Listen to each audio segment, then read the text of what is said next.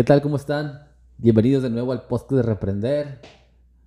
Pues en este mismo día estamos grabando dos episodios para... Que no se dan cuenta porque no traemos la misma ropa, güey.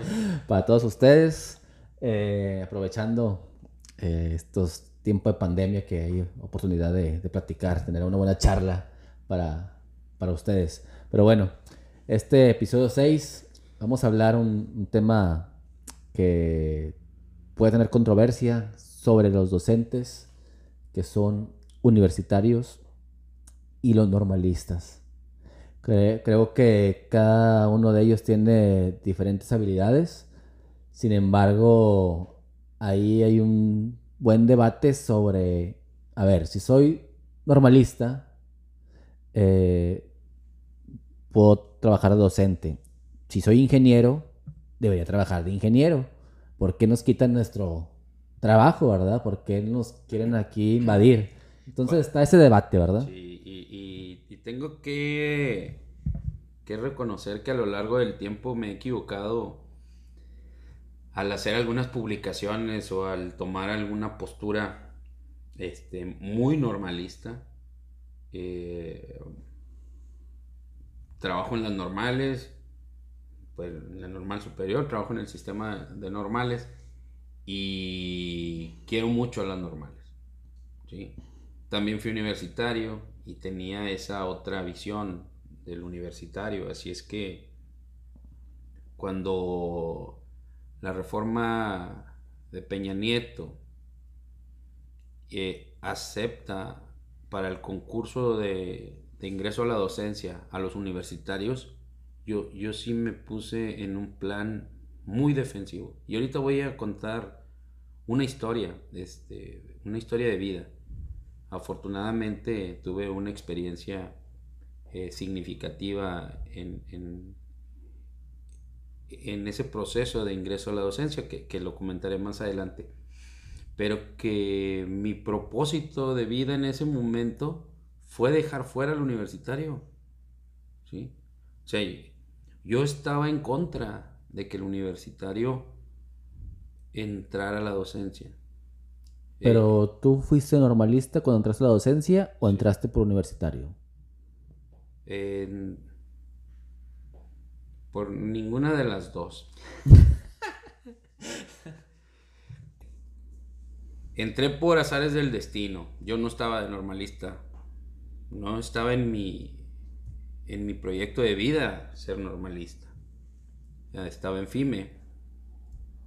Pero una vez que me dan la oportunidad de entrar, mm, no se dan las cosas como me lo prometen. Yo entraba con 12 horas de física. Eh, ya estaba. Ya había terminado todas las físicas. Física 5 había en mi programa de FIME. Yo ya la había acreditado no te puedo decir ahorita en qué semestre estaba porque no sé si estaba en sexto, en séptimo. Pues en quinto, de ser quinto y sexto, güey, cuando se acaban las físicas, güey. A lo mejor estaba pasando a sexto. Y luego, cuando ya me dan la plaza, no aparece con horas, sino aparece con una clave F, clave de confianza. Mm, una clave que antes, bueno, que se da a, la gente de la Secretaría de Educación, que, que pueden ser puestos en cualquier lugar. Y ahí, pues, nunca entré a grupo como para trabajar física. Pero sí entré a la normal, o sea, es que ahí estuvo gracioso. Y una vez entrando a la normal, entro a la docencia, pero en colegios en el bilingüe La Silla. Y ahí tengo toda mi experiencia eh, para trabajar con, con la didáctica de la física. Pero para trabajar todo el aspecto socioemocional, el lugar que me dieron allá en la escuela con la clave F fue la prefectura. Entonces, no, es, el tema de prefectura es para otro podcast y, hay que apuntarlo ahí porque el trabajo del personal de apoyo es muy importante en el, desarrollo, en la formación del alumno. ¿sí? Pero bueno, vámonos al tema este. Así es que, ¿cómo entré? Pues es que entré por FIME, pero al, en el mismo año me inscribo en la normal y voy teniendo la misma edad en la normal como estudiante que como trabajador y en el bilingüe podía aplicar lo, que estaba aprendiendo en la escuela. Entonces tuve esas escuelas profesionales. Pero cuando viene la reforma de Peña Nieto y veo que el, universitario quiere entrar, yo recuerdo... Le ponían muchas trabas. ¿Cómo nos, cómo nos veían? ¿Cómo? Ponían muchas trabas para entrar, o sea, iba uno a inscribirse, si llevabas papelería como docente, era muy poca. Si llevabas como universitario, te pedían hasta, eh, matrimonio y la chingada. Bueno, no sabía eso. Este, lo que sabía es que era, perdón, que el universitario ya tenía posibilidades de entrar. ¿Sí? Mm, así es que, por fortuna, fui invitado a trabajar en el equipo de diseño del examen para ingreso a la docencia. ¿Qué me distingue como docente del universitario? ¿Qué, ¿En qué es mejor el universitario que el docente? Siento que es más práctico. Es en la disciplina. una persona, eh, en mi caso, que había llevado las cinco FIMES de física, ¿sí? que había llevado mecánica, eh, hasta, hasta... Para mí el docente universitario, porque concuerda con tu historia, es muy parecida a la mía. Yo también estudié en FIME, yo también estuve en la normal. También entré eh, desde abajo y luego fui docente. Eh, y es muy similar mi historia a la tuya. Y como, como universitario también, siento, eh, comparo mi época de universitario con la normal y te especializa más la universidad en contenidos. Por eso en lo disciplinar. Eso, el universitario es mejor que nosotros en lo disciplinar. El universitario te puede sacar la velocidad instantánea de un mosco, güey, que acaba de salir de la basura. Este. Y, la velocidad angular del giro. No sirve para nada en la educación. ¿Sí? Yo puedo asegurarte que el nivel de reacción que tiene una persona de 23 años en FIME y de 23 años en la normal para un problema eh, experimental, el de FIME le va a poner una chinga el de la normal, pero, pero sacudida buena. El asunto es que el de FIME llegó a muchos de sus mecanismos de defensa y de reacción para poder sortear la resolución de, de problemas en la facultad. No se compara con la facultad que tiene el normalista para atender un contexto, para atender las particularidades de los estudiantes, para entender humanamente al alumno, porque al de FIME no lo trataron humanamente, al menos en mi... En mi sí, al menos En, Concuerdo. En mi plan de estudios, no. En mi plan de estudios nos metieron una pata en el trasero, ¿sí? No seguía en tu plan. Pero no andamos tan lejos. O sea, hace unos días apareció el de FIME. Así es. Que estaba con una persona eh, con Asperger. Sí, sí. Eh, eh, vaya, lo está ofendiendo. Pero así como hay muchos en FIME. A eso voy. Y aguantabas. Sí, es parte de la formación, digamos. La universidad así, es, más, es más fría la universidad, es más fría. Sí. Digo, hay de todo. Hay, menos, hay menos. Pero es fría. Sí, hay, menos paternalismo. Así es. En la normal no. Bueno, entonces debido a eso, cuando estoy trabajando y, desde mi trinchera, tampoco digo que moví todos los pinches hilos. No, no, no. Desde mi trinchera, desde mis 20 reactivos, favorecía el trabajo didáctico y pedagógico sobre el disciplinar. Poco a poco se fue restando la cantidad de preguntas disciplinares para subir las preguntas que tenían que ver con la didáctica de la física, y solo estoy hablando de física, Y, con, y, con los aspectos éticos de la docencia. Tuve la fortuna de que en el equipo de trabajo, los universitarios, los de la UNAM, eh, un poquito influenciados por esto, Salud. entendieron que el examen para la docencia tenía que estar evaluando la docencia. ¿Sí? Y que esos güeyes me ponen, nos ponen a ti y a mí una chinga. Eh, eh, eh, uno de ellos trabajó en el CERN, compadre, o sea, no mames. o sea, Para los que no saben qué es el CERS, ¿qué es? es el centro de investigación europeo donde sacaron la, la materia oscura, Sí, sí. eh, donde se hizo el, Las partículas, Sí, donde se partículas. hizo el experimento del Big Bang. Sí. Bueno, imagínate, física de veras. O sea, Sí, sí. física.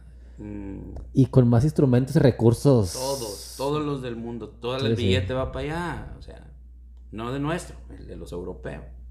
¿sí? Entonces, imagínate un físico con unas habilidades teóricas de ese nivel.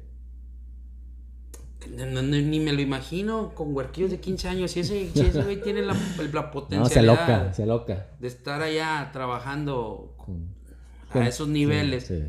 ¿de ¿Qué, qué le importa? Es más, a él mismo no le importa trabajar en secundaria, güey. Sí, busca resolver otros problemas. Así es, ¿sí? Tiene que llegar, tiene que resolver otras preguntas, ¿sí? Bien, entonces eh, se metieron en sintonía y dimos en ese, en ese primer examen la, eh, estadísticamente los resultados más estables. ¿sí? Es decir, el que presentó el examen y pasó es porque se parecía más a un profe de física que a un universitario. Y a mí me dio mucho orgullo eso, dije, ándele, cabrón. Y es que el de FIME en su, en su, en su perfil de egreso no aparece la docencia. ¿Sí? El, el, ¿quién el de físico matemáticas o, el ingeniero eh, civil no aparece la docencia en su perfil de egreso. ¿Qué chingados querían de este lado? Ya después de, insisto, después de publicar algo en redes sociales en contra de los universitarios y que los universitarios me contestan y que veo que son mis amigos, que veo que son mis exalumnos, veo que son gente que quiero, digo, a la madre, o sea, no puedo pensar en, en- evaluar a todos los universitarios así con una tabla rasa, güey. ¿Y qué será más complicado? La, creo que es una buena pregunta esta. Sin albur. ¿Aprender estrategias didácticas o aprender contenidos? Para esto, el universitario, perdón, el universitario tiene ya los contenidos bien afianzados.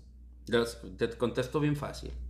El, ahí voy. El normalista tiene contenidos los básicos, porque no te dan, no, pro- no profundizan tanto los contenidos. Pero sí en estrategias Ahí didácticas. va, te- ya te, ahí va. Ahí va, clarito. ok. El, el- el- el universitario puede aprender solo, con su libro. Solo. Hablo de disciplina. ¿Sí? Hablo de, de, de- de- campo magnético, de campo eléctrico, de ley de Coulomb, Sí, sí. ¿sí? de, de principio de Bernoulli. Yo puedo ver un libro, otro libro, otro libro, y necesito pa' pura chingada a un ingeniero que me esté poniendo problemas, güey, porque ni siquiera me estaba acompañando, no estaba interviniendo mi, mi aprendizaje. No, él llegaba y yo, problema número 10.5 de la página. Así es, a eso- iba. Porque la costumbre que tienen los ingenieros o los maestros de FIME es No lo pi- ocupo. llenar pizarrón, Sí. cópienle. Copia, sí. No, no te ocupo. En la universidad aprendes a desarrollar una habilidad para aprender solo de los libros. Pero la docencia no se puede aprender sola de los libros porque necesitas la interacción humana. Y las... Por eso el, perdóname, por eso el plan de estudios de la normal, hoy en el 2018, desde primer semestre, los huercos se van a conocer el campo de trabajo. Así es. ¿sí? Van a interactuar con los alumnos, aunque es algo muy complejo, porque tienen 18 años y los morrillos tienen 15, y la, y la, la brecha, la barrera de la generación aún no se nota. Pero es lo más importante, si tú no conoces al alumno, como hablamos anteriormente Sí. de la dimensión 1, en el episodio 5, Sí, sí. no vas a poder adaptarte a poderles transmitir. no transmites ni madre, los ayuda. Una cosa es que sepas eh, conocimiento, otra cosa es que sepas transmitir el conocimiento. Es que no, tú, no eres una antena, tú no vas a transmitir nada. Bueno, tienes que, bueno, ok, tienes razón en eso, tienes que enseñarnos a aprender. Tú tienes que comunicar, ¿sí? En la comunicación hay un mensaje, hay, un receptor, un emisor y... Sí, sí, sí, ya entiende. Si hacemos la analogía, pues tienes una antena que transmite la información de aquí para otra antena que es la receptora. Pero eso no es la interacción humana. Yo emito un mensaje y si tengo 40 huercos, llegan 40 mensajes diferentes, güey. Sí, nos vamos a la dimensión 2 que hablamos, en la intervención. Sí. La, la cómo retroalimentar. Sí, muy bien. Cómo realimentar. Cómo, o realimentar. Cómo interactuar. O sea, es ayudar. Es ayudar a uno más joven a aprender. Así es, sí, sí. Y, no puedo ayudarlo a aprender madreándolo. Nadie, nadie aprende así. Bueno, nos regresamos a donde estábamos. Échale. Ir a las escuelas que el normalista se le da eso, esa opción o esa oportunidad. Al universitario no. Así es.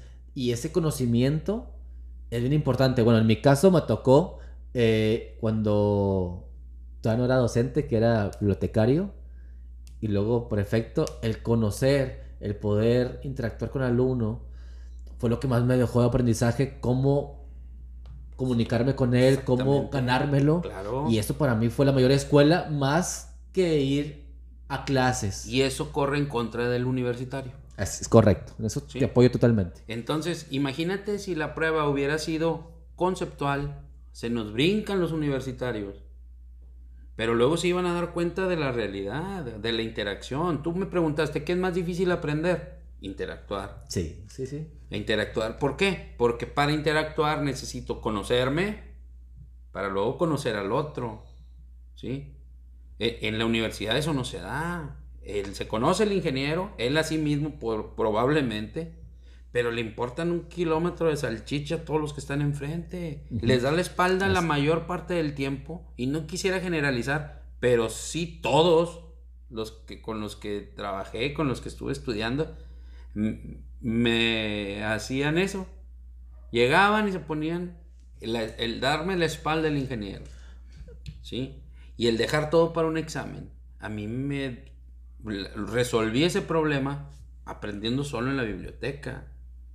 Yo a la biblioteca fui muy pocas veces. Y por eso mismo no los veía dando clases en, secundaria. Bueno, no, los veía dando clases. ¿Cómo vas a llegar con eso? Pero es que también si hablas de eso depende de cada quien cómo aprenda. Yo te soy sincero, eh, a aprender álgebra leyendo un libro nada más, a mí se me complicaba. Antes no había tantos tutoriales en YouTube como hay ahora. Entonces yo sí ocupaba que un docente, un ingeniero, me explicara el, proceso. Eso es lo que me estás, me estás dando por mi lado. O sea, no podíamos darnos la oportunidad de que los universitarios llegaran al aula porque en su perfil de egreso no está. Así de fácil. ¿Sí? Sin embargo, las condiciones sociales y las condiciones económicas, ahora sí, eh, pensé en ello Dije, bueno, para todos hay buenos y para todos hay malos. ¿Sí? Me disculpé con los que me tenía que disculpar porque agarré parejo, me valió madre. ¿Sí? Pero luego que te diga un exalumno, pues no me decía que estoy a la universidad, era, me está madreando aquí. No, güey, a ti no, era para los otros. Era para otros de otra universidad, güey, no tuyos. ¿Sí? Los compañeros cuya trayectoria profesional creció por el lado de la universidad ¿sí? Me decían, pues, o sea, no, no me refería a ustedes, me refería al sistema, tal vez debería de haber redactado bien el, el, madrazo, ¿sí? Para decir, ojo, uno, dos, tres por todos mis amigos, ¿sí? Los universitarios, hoy reconozco que gracias a ellos tenemos las condiciones tecnológicas que nos van a llevar a que México avance y por los profesores tenemos la formación básica, ¿sí? En donde debemos empapar a los huerquillos, debemos enamorarlos de la ciencia para que sean universitarios. Y también necesitamos que los universitarios vengan a la educación básica y se, se, interactúen con nosotros. Sí. para crear sinergias Es educativas, güey. Sí, nos hacen falta. Y yo estoy seguro que si yo no hubiera pasado por eso de FIME, ¿sí? No hubiera reconocido esas, es- esas, esas dos prácticas, porque yo al inicio fui maestro de secundaria, muy parecido al maestro de FIME, ¿sí? Y hacía las... les daba la espalda, ¿sí? Trataba de interactuar más. Tuve la, la- la experiencia grande de que una exalumna ganó el- el- la medalla de oro de la Olimpiada Nacional de Física. Pero cuando llega la alumna, muy contenta, muy aplaudida, y luego pasa la prepa y me dice, profe, usted me enseñó a que cualquier problema lo podía resolver. Pero no le entiendo nada. Ah, chinga.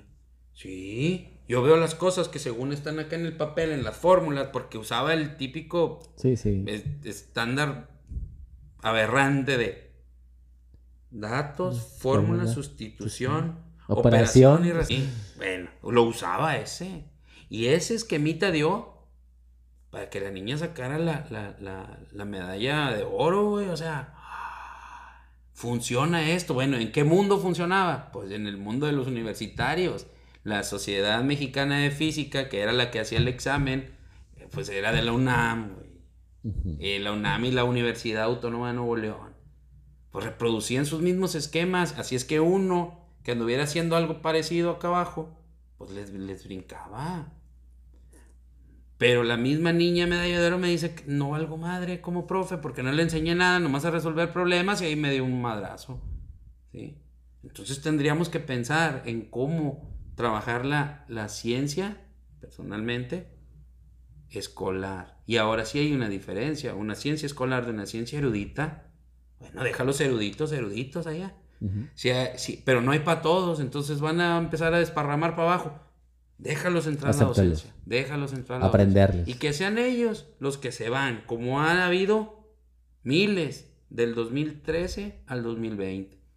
Universitarios que entraron creyendo que acá se la iban a rascar los, los pies nomás, los juanetes, que se dieron cuenta de la realidad, que no daban con bola. ¿Sabes que conozco una persona que se dio de baja porque no sabía llenar registros, güey? O sea, dice, No, y "No, pasa, pasa. no, no pasó. No, hay gente que se vuelve loca ahí en el salón que dice, no puedo controlarlos. Yo no creo que me vo-". quedé loco ahí en el salón. O sea, eh, esta forma de ser no es normal. Sí, y no, O sea, es que sí te impacta. O sea, yo también, todo lo que estuve de maestro, que no fue mucho, fueron 10 años, pero sí te genera cierta, cierto estrés hacia algo. Por ejemplo, ahorita no tolero el ruido, porque en el salón de repente había ruido y yo decía, y quería explicar y no podía. Ah, por güero, ¿para qué explicas? Ah, porque al principio así, así Ah, te enseñan, ya, ¿verdad? ok, Tiene al cierta... principio, sí. Hoy, tienes- hoy, hoy, tú debes saber que la explicación es muy puntual, pero que el mayor tiempo del trabajo en es el aula práctico. Así es. Desde el esquema que favorecen la gente mm, de buenas ideas y de buenas acciones de la DGSP hacen que el plan 2018 de normales tenga un aporte disciplinar grande. 60% del, del plan nuevo es disciplinar y está creado por la Academia Mexicana de Ciencias en, el- en- en química, en física y en biología y está generado por la UNAM. La parte didáctica está generada por la normal, es el otro 40%. Queremos, todavía esos no salen, ¿sí? Con ellos si pudiéramos comparar qué tanto pueden avanzar en el dominio disciplinar y si se asemejan o no a los universitarios. Porque estos están formados en las dos cosas. Nosotros estábamos formados, bueno, yo estaba formado más en la disciplina que en la didáctica, es el plan 77. Tú estabas formado más en la didáctica que en la disciplina, es el plan 99. Hoy se equilibra, pero tendemos más hacia lo disciplinar. sin olvidar la didáctica y la práctica, porque la práctica se mete desde el principio y terminan con un documento de investigación-acción. Así es. Es decir, sobre la práctica. Sí, sí. ¿Sí? Así es que hoy estamos con muy buenas expectativas, esperando cómo egresan estos nuevos normalistas que ya traen ese aporte disciplinar, pero aparte sinérgico, porque ya nos permiten la colaboración entre, entre especialistas. Y, es, ese es el punto importante, que hoy los normalistas tenemos las puertas abiertas de la Academia Mexicana de Ciencias, ¿sí? los de ciencias, los de historia de, cada uno con su institución, ¿sí? y, y que nos ponen los ojos en lugares en donde no los teníamos necesariamente. ¿sí? Esas diferentes perspectivas hacen que, haya una sinergia. ¿sí? Así es que esperemos que estos que salen en el 2022, ¿sí? estos alumnos del 2022, cómo, cómo responden a los alumnos. Hoy, hoy la atención tal vez está en, la, en, el seguimiento egresados. Creo que van a tener una gran ventaja porque van a pasar por esta pandemia que esto revoluciona. exacto. Van a tener la experiencia eh, del cara a cara. Del, cara a cara y a distancia. Y ese híbrido que se forma, ese docente híbrido, como le quieren llamar, que eh, trabaja de las dos formas Digo que siempre se ha hecho, pero... Yo no soy híbrido, yo sería mutante. pero le llaman ahora educación híbrida, la que se va a hacer en lo que sigue, por así decirlo. Y va a estar capacitado para, para eso. Ya va a estar revolucionado. Tal vez no capacitado, pero sí con una experiencia profunda de estrés y de, y de frustración que va a reconocer las bondades de la práctica in situ, o sea, de, la práctica cara a cara y del uso de la tecnología. Y eh, ahora sí te, la, te acepto el término híbrido o mixto, ¿sí? Este, entre las herramientas tecnológicas, la educación mediada por ti y la educación presencial. Ese es un buen una muy buena oportunidad que tuvieron los, los normalistas del 2018 aparte del nuevo plan.